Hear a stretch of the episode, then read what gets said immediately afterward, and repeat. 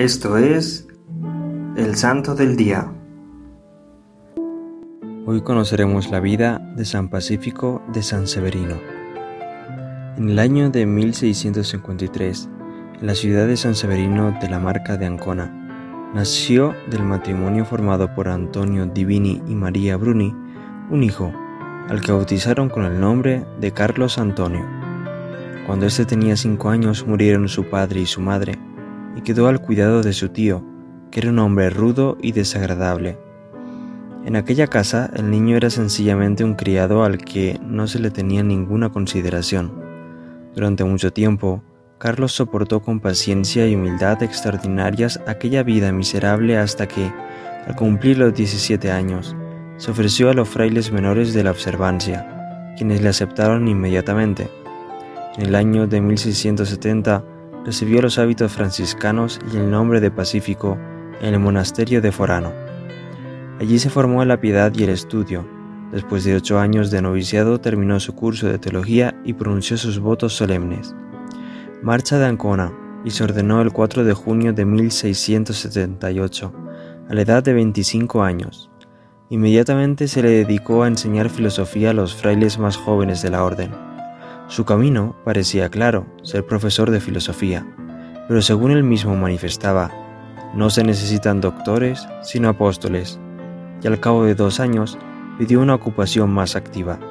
Así, convenció a sus superiores de que la predicación era una tarea más adecuada a sus condiciones y fue enviado a las aldeas y caseríos de la comarca a predicar. Predicó en las iglesias, en las plazas, en los santuarios, incansable difusor de la verdad. Su palabra sacudió a los fieles, su celo conmovió a los tibios, su humildad mortificó a los soberbios. Se recordó mucho tiempo en las marcas la predicación elevada y persuasiva del fraile franciscano. Sus sermones, tiernos y sencillos, fueron bien recibidos en todas partes, y su don particular para leer en la conciencia de sus penitentes le dio gran ascendencia entre las gentes. Se cuenta que a un tal Giacomo Sconocchia de la localidad de Signoli, le recordó que había omitido la confesión de dos graves culpas de blasfemia, y otro penitente afirmó que el santo fraile trajo a su memoria varias ocasiones en que había sido rudo con su madre y otras en que había consentido los malos pensamientos. El apostolado público del hermano Pacífico solo duró seis o siete años, porque a la edad de treinta y cinco quedó sordo y ciego, al mismo tiempo, una extraña enfermedad que le producía dolorosas úlceras en las piernas le condenó a la casi completa inmovilidad. Permaneció en el convento de Forano, dedicado a la plegaria y a la penitencia. Durante algún tiempo se le confió el oficio de vicario y guardián en San Severino, hasta que, en el año de 1705, regresó a Forano, donde pasó el resto de su vida. En varias ocasiones, San Pacífico dio muestras de poseer el don de profecía, como por ejemplo en 1717, cuando vaticinó la victoria del príncipe Eugenio de Saboya en la batalla de Belgrado contra los turcos.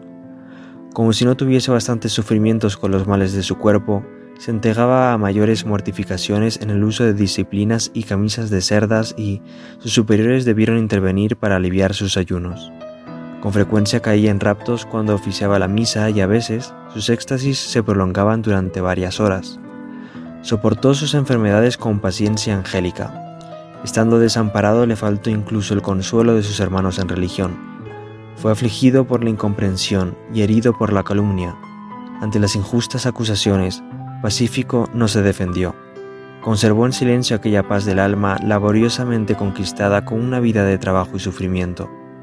El sacristán y el enfermero que le cuidaban le maltrataron de palabra y de obra, acosándole en su último refugio así durante años hasta su muerte. De este modo se santificó.